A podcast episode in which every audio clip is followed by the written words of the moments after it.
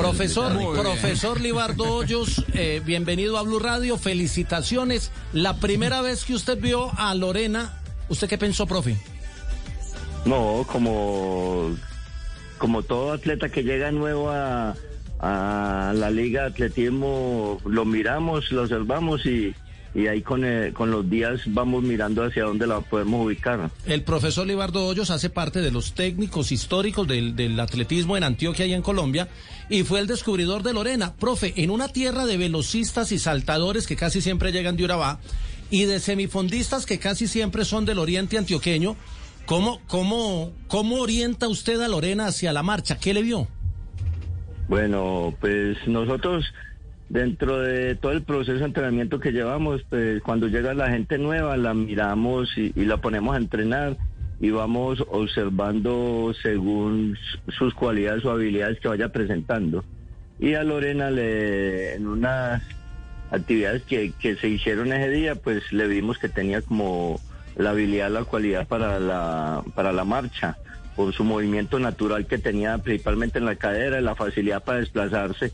Entonces le sugerimos que, que para incursionar en la marcha.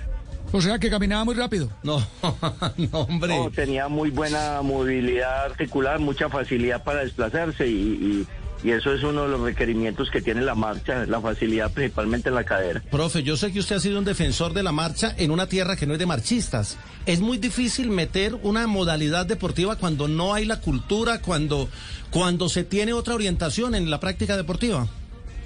Bueno, yo creo que difícil no es.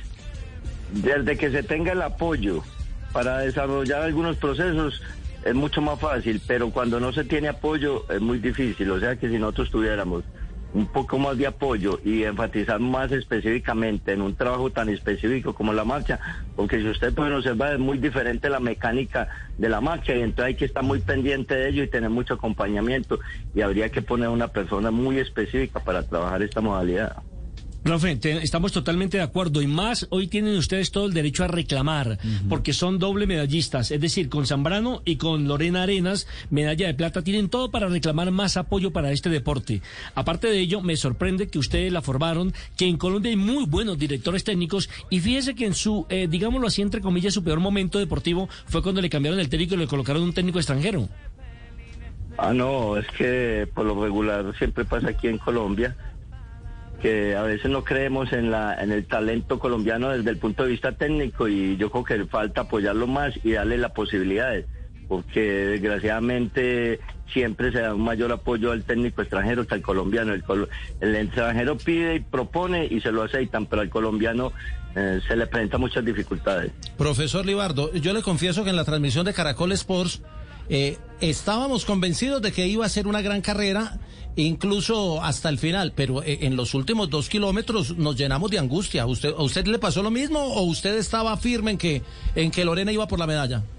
No, usted sabe que la marcha es una prueba que es muy incierta y se produce mucha ansiedad y ya depende mucho de la madurez del atleta que pueda manejar estas situaciones y más cuando usted ya está a puertas de que pueda ser sancionado. Entonces yo creo que depende mucho de eso, pero sí, todos eh, estamos haciendo fuerza de que de pronto no le puedan a- amonestar otra vez. Y mire, profe, cómo son las cosas del deporte. Zambrano confesó que casi que no participa en los Juegos Olímpicos por lesión. Y Lorena Arenas venía de superar una lesión de cadera, Una lesión que de es muy común es. o no tan común en los... eh, Y en, y en época de pandemia, eh, correcto. imagínense. Bueno, yo no sé si ustedes sabían de que en el mundial pasado que Lorena estuvo, que fue quinta, ella participó lesionada Sí. y venía arrastrando una lesión y ahí fue donde Ahí se nos fue el sonido del profe Libardo. Ahí se nos fue.